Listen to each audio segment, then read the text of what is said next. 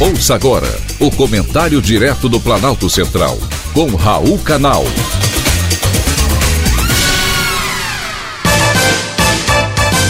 Queridos ouvintes e atentos escutantes, assunto de hoje: caderneta de poupança.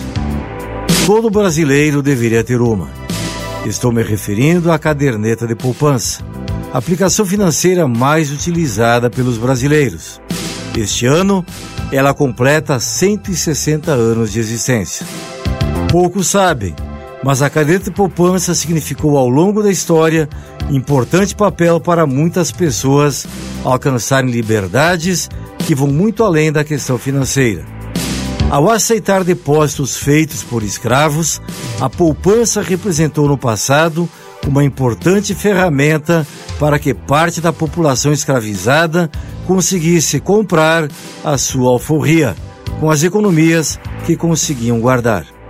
Ao ser criada na cidade do Rio de Janeiro em 1861, a Caixa Econômica deu o primeiro passo para a poupança se tornar a opção de investimento mais segura, acessível e adequada a todos os perfis, desde os pequenos poupadores a grandes investidores. 11 anos depois da sua criação, a caderneta de poupança foi regulamentada por lei em 1871, de forma a possibilitar o recolhimento de depósitos feitos por escravos.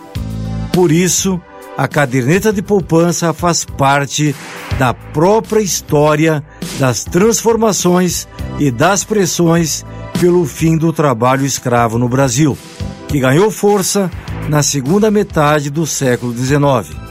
Com isso, as caixas econômicas passaram a recolher os depósitos feitos pelos escravos, que utilizavam a poupança para comprar a sua liberdade. Mas para isso, o escravo precisava de um senhor abolicionista, pois as poupanças feitas por eles, e isso nas diversas províncias brasileiras, eram em nome do senhor, uma vez que era necessária autorização dele para que a conta do escravo pudesse ser aberta. Desde que foi criada, a ideia era recolher os depósitos de poupança popular no Brasil. Até hoje é assim. Você não precisa ter muito dinheiro. Basta começar com pouco e ir economizando, na medida em que sobra algum dinheirinho.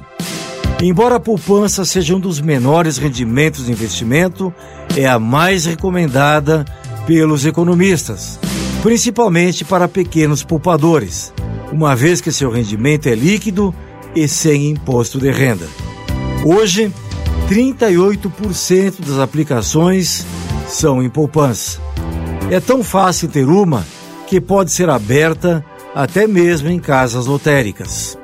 Há ainda uma modalidade em poupança que pode ser feita para todas as pessoas, incluindo crianças.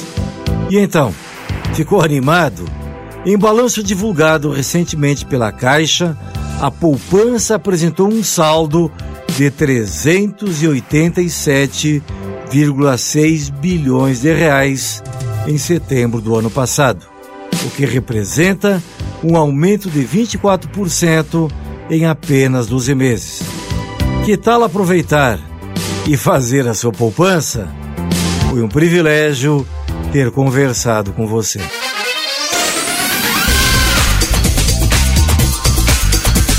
Acabamos de apresentar o Comentário Direto do Planalto Central, com Raul Canal.